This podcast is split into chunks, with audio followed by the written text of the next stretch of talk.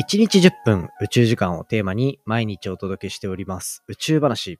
今回は宇宙空間にいると体の筋繊維が変化してしまう。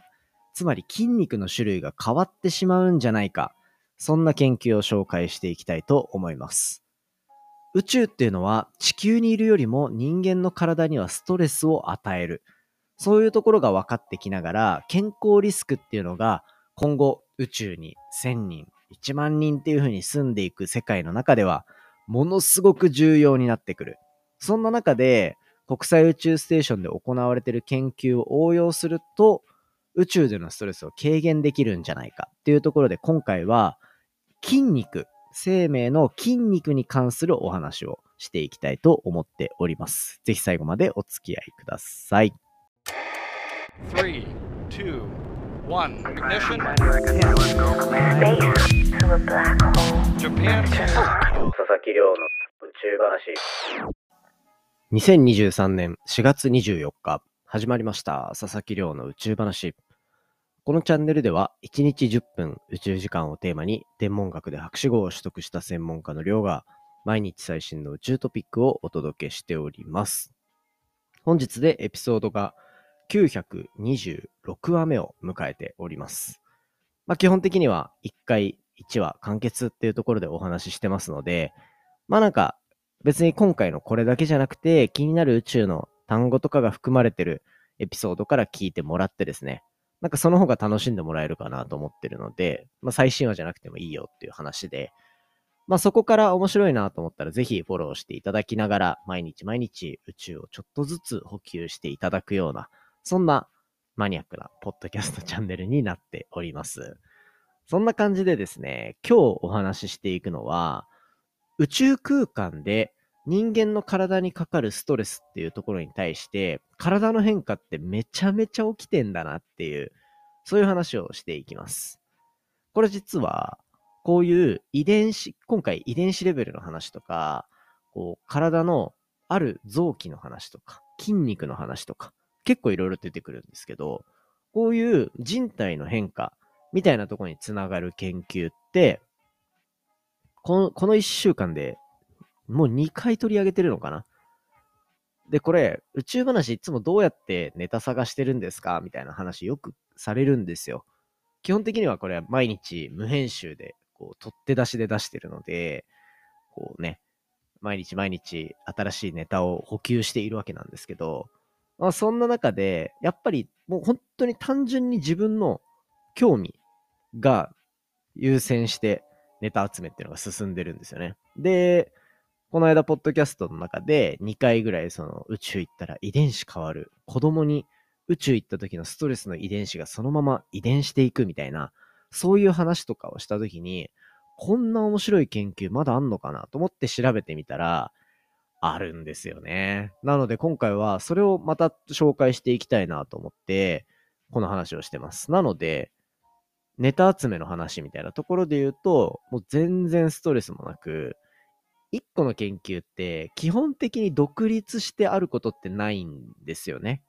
研究って全般的に。なんかこう、過去の研究っていうのを必ず引用するような形で、その研究っていうのが成り立ってるし、なんか基盤があるみたいな。で、しかもその研究っていうのも何年かしている間に、どんどん他の研究からさらに引用されるっていうような形で、うん、引用っていう言葉がピンとこない人は、あれですね。もうツイッターにリンク貼ってもらうとか、あああいう感じ？ブログ読んでたら、なんか違う人のブログのリンクも貼ってあって、そこ飛んだらもっと詳しいこと書いてあるみたいな。あれも引用の一つですね。まあそんな感じで、どんどんこう、伝播していくんですよ。伝わっていく。で、そういった伝わっていくのが論文のこう性質としてあるので、なんか例えば、超気になるなって思ったものがあった場合、そこの関連を見ていくと、もう、わんさか、ネタっていう言い方は変ですけど、面白い話っていうのが転がってるんですよね。で、だから、あ、こんな面白い話あるんだ。じゃあ、ポッドキャストで話そう、みたいな。で、しかも、ポッドキャストで話すと、僕の頭の中にもこう、すげえ整理されるし、なんか一石二鳥、一石五鳥ぐらいの感じでやってるみたいな はい。というところで、まあ今日も宇宙空間での人間に対するストレスの話をしていきます。ただ、人間にかかるストレスっていうような人体実験っていうような形ではなくて、どっちかっていうと今回はマウスを使う研究になっていて、まあ、地上で育てるマウス、宇宙に行くマウス。で、宇宙に行くときに、ある遺伝子の能力っていうのを無効化してるマウスとかっていうので、基本的には同じ環境で育っている複数のマウスを比較することによって、宇宙空間でこの能力が非常に必要だ。この遺伝子なくすとやばい。みたいな話とかがわかる対象実験っていうような中学校でやるようなね。そういった実験を、まあ、やっていたっていう、そういう研究紹介します。で、これ、前もって断りを入れておくと、あの、マウスを使うっていうような生命を使う実験っていうのは、あの、結構倫理規定厳しいんですよ。ね、あの、過去のポッドキャスト聞いてくれたらそこでがっつり説明してるんですけど、本当に倫理規定厳しくて、そういった倫理規定ちゃんと乗り越えてやっている研究っていうところだけちょっと頭に入れておいてください。ということでですね、今回お話しするのは、まずメインで大きく一つは、筋肉が変わるっていう話ですね。筋肉が変わる。すごいですよね。これ、宇宙空間で筋肉変わるんだっていうところがまず一つ。で、もう一つ、これ時間があれば、ちょっと過去にポッドキャストでも話したことあるんですけど、腎臓が変わるっていう臓器ですね。そこの二つちょっとお話ししていこうと思ってます。で、これ、もう筋肉変わるって結構やばいなと思ってて、だって、なんかよく宇宙飛行士の方が宇宙空間に滞在して帰ってきたらもう自力で立てないみたいな、ああいうのあるじゃないですか。あれは別に筋肉が変わったから立てなくなったわけではなくて、単純に重力っていうストレスをずっと抱えながら僕たちって生きてるんですよね。地球の重力受けて。で、だからこう、なんていうか、体に対して負荷を常に与え続けながら生きてることで、一定の生活能力というか、筋力というか、体力というか、そういったところが養われながら生きているのが実は僕たちの現状なんですよ。ね、なんか、どこぞのこうアニメとかで、めちゃめちゃ強い重力の星で、めちゃめちゃ修行したら超強くなるみたいな。あれってだから、筋力が常時、筋肉が常にストレスを抱えながら、生活をすること、そしてさらにそこで修行することによって、筋力が倍増するみたいなね。そういったところなんですよ。なので、こう地球の重力っていうのもあながちこう舐めれないなっていうのがありつつ、じゃあ宇宙空間行ったらどうなるのか。で言うと、まあ基本的にはこうふわふわ浮いてる感じで無重力みたいな形にもなるし、ね、あとは、こう月面行ったら重力が6分の1とかになるような、そういった環境にもなってくると。いうところで、これって普段この 1G って言われる僕たちがこう地上で感じてる重力から、なんか一種解き放たれたから自由かと思いきや、これもこれで体にストレスがかかるんですよね。そんな中で体の中がどう変化してるかっていうところで、なんと筋力まで変わっちゃうと。ね、だからその宇宙飛行士が帰ってきた時は単純に筋力不足になってるだけなんですけど、宇宙空間でのこの生活っていうのを超えて帰ってきた筋肉がどうなってるか。で、これも簡単に言うと性質が変わってるっていうふわっとした言葉使いましたけど、性質が変わってるのはこれ、老い、老化していて、そのような、まあ、老化に伴って変わっていく筋肉の変化っていうところと、一緒の変化が宇宙空間から帰ってきたマウスからも見られたっていう、そういう研究なんですよ。これ二つまず疑問点があって、なんで宇宙で変わるんっていう話と、そもそも年齢が増えていく、人間の体が老化していく上で、筋肉が変わっていってるってそもそも知ってましたっていう話ですよ。僕はこれを読んで初めてそれ知って、そもそも筋力、筋肉っていうのは、こう、筋繊維でできてるじゃないですか。その筋繊維でできているものに対して、人間の体っていうのはどんどん体が老化していくのに対して、筋肉のタイプの変化っていうのが起こるらしいんですよ。これ僕も詳しくわかんないんで、なんか、チキン繊維ってやつと、えっと、側筋繊維っていうやつのバランスが変わる。遅い筋肉の繊維って書く方と、速い筋肉の繊維。だ多分、チキンでいいんだと思うんですけど 遅い筋肉の、遅い筋肉の筋でチキンですよね、きっと。側筋とチキンですよね。ね、なんか鳥っぽい感じになって、なんかすごい気持ち悪いんですけど、まあいいや。で、こう、骨格の筋繊維タイプっていうのが変わっていく中で、あの、人間の体がどんどんどんどん老化していくっていうところの中で見ると、チキン繊維が減少していって、側筋繊維が増加していくっていうようなタイプが、まあ実は分かれていったりするというところの性質がそのまま宇宙空間に行くと、そこがどんどん活性化されるような、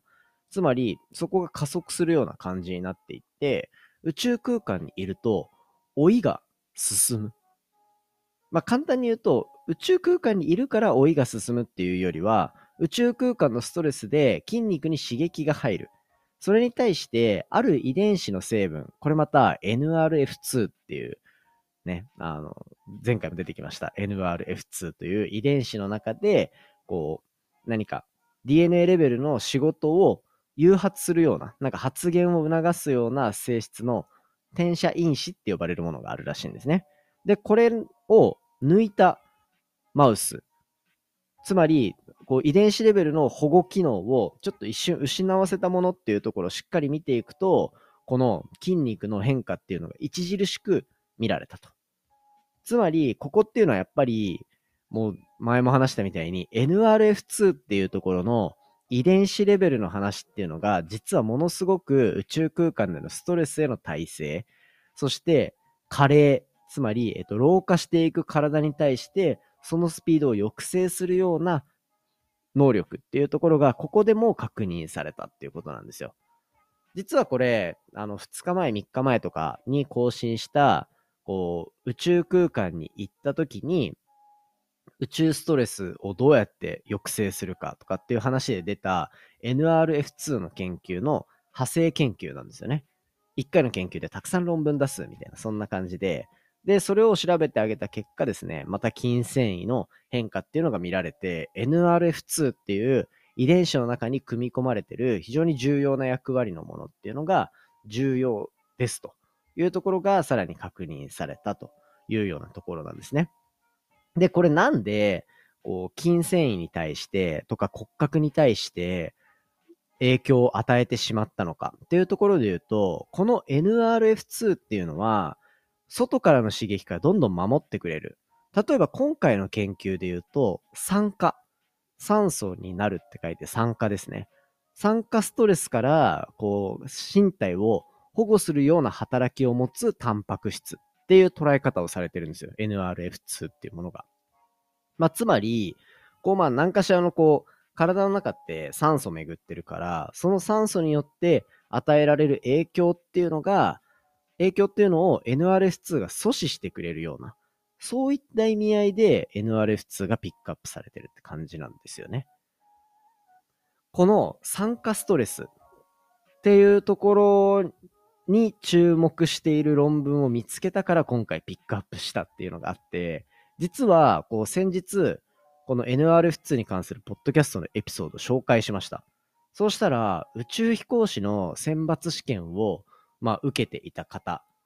ね、あの、ツイッターでスターダンサーっていう名前のアカウントやられてる方なんですけど、この方から、ね、実際に僕会ったことあるんですよね。あの、友達の友達でとかっていうのはそもそもツイッターも繋がってたし、みたいな感じだったんですけど、そしたら、あの、まあ、宇宙行くとき、僕の見解として、この NRS2 っていうタンパク質が、宇宙行くときの適正にめっちゃ重要なんじゃないかな、みたいな。これがたくさんあるみたいな、こう、活発に動いてる人の方が、宇宙へのストレスっていうのを受けにくい体だから、宇宙飛行士としては、こう、なんだろうな、宇宙適性ありっていうふうに判断できる部分かと思うんですよ。っていう話をしたら、これめっちゃ気になるな、みたいな。ね、こういう因子調べて、本当になんか適性とかでやってんのかな、みたいな話を、他のこう、宇宙飛行士の選抜試験受けた方とかに聞いてくれたりしてるんですよね。で、そうしたら、そういう疑問が上がってきたら、なんと続いては、科学系ポッドキャストの奏でる細胞っていう番組をやられてるタツさんがですね、タツはなんとこの NRF2 とよく向き合ってるらしいんですね。研究の中で。もうその時点で、おマジかってなったんですけど、そこからあの、ツイッターの中で NRF2 がどういうものなのかをタツさんが教えてくれて、それに対して、こう、宇宙に行くだったりとか、あとは宇宙飛行士って、水の中でなんかいろいろ作業とか、あの、地上で訓練とかするみたいな感じで、まあ、酸素をこう供給されながら、なんかある一定の圧力のもと作業するみたいな、そういったところをやってるじゃないですか。そうしたら、あれみたいな、じゃあ、こうダイビングとかやりながら受ける圧力の刺激とか、その時に吸うめちゃめちゃ強い、あの、濃度の高い酸素とか、高濃度酸素っていうのを吸うんですよね。こう、どんどんどんどん深く潜っていくと。これなんで高濃度酸素吸うかっていうと、酸素、すごい濃度高いのを取っていかないと、外からのこう圧力っていうのが変化していくので、水の中入っていったり、宇宙空間行ったらまあ逆かっていう風になってくるので、こう酸素を取り入れるペースっていうのを上げていかないとなかなかこう血中に染み出ていかないとかだった気がするんですよ。っていうところで、なんかこう、そういう議論がバーってな、あの、やりとりがされてて、こんな面白いんだ NRF2 みたいな。僕のポッドキャストで NRF2 の話をして、宇宙飛行士の適正に使うんじゃないかなって言ってたら、ね、宇宙飛行士の選抜受けた人と、もう科学のスペシャリストのタツさんとっていうところで、やりとりがこう、やられる。で、この遺伝子っていうのが、やっぱり、こう、酸化、体の酸化っていうのを、抗酸化作用っていうのを高める役割を持つらしいんですよ。つまり、酸化防止剤みたいな、体の中の。ね。で、酸化防止剤として働いてる NRF2 に対して、で、今回宇宙空間行ったら、やっぱりこの酸化防止剤として役割を担っていて、その結果、体に対、体の筋繊維とかに影響が出るんじゃないかっていう仮説のもと行った研究が、やっぱり体に影響を与えてたっていう、なんか確かめたっていうイメージなんですよね、今回の研究って。なので、なんかそこが、いろいろ絡まってきたらめちゃめちゃ面白いな、みたいな。今度なんかタツさんに出てもらって、このなんか僕が今、この一週間でハマりにハマってる NRF2 って何ぞやみたいな話してもらおうかなってすげえ思ってるぐらい面白いなと。まあ、つまり何が言いたいかっていうと、人間の体にとって NRF2 っていうこう転写因子、まあ、こうタンパク質っていうのがめちゃめちゃ重要で、宇宙空間のストレスに対してもこういう対抗能力を持っているというところの重要性がさらに確認された研究であったというところ。そしてしかも面白いのが、人間の体っていうのは老化していくにあたって筋肉の繊維の種類が変わっていってる。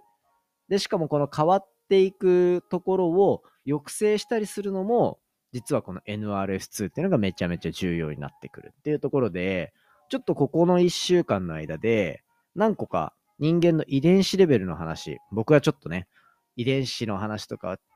あんまり得意じゃないので、あんまり理解できなかったな部分もあるかもしれないですけど、ちょっと3回ぐらいピックアップしてみたので、ここ聞いてみていただいて、またちょっと皆さんに感想いただけたら嬉しいなと思っております。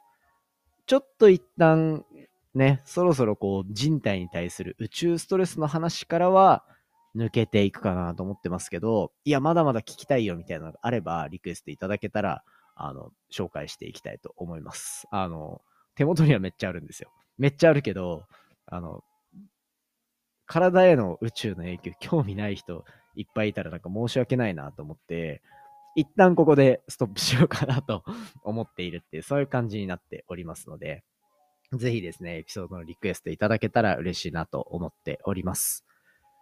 今回の話も面白いなと思ったら、お手元の Spotify アプリでフォロー、フォローボタンの下にある星マーク、こちらからレビューいただけたら嬉しいです。番組の感想や宇宙に関する質問については、Twitter のハッシュタグ宇宙話で募集しております。じゃんじゃんお寄せください。それではまた明日お会いしましょう。さようなら。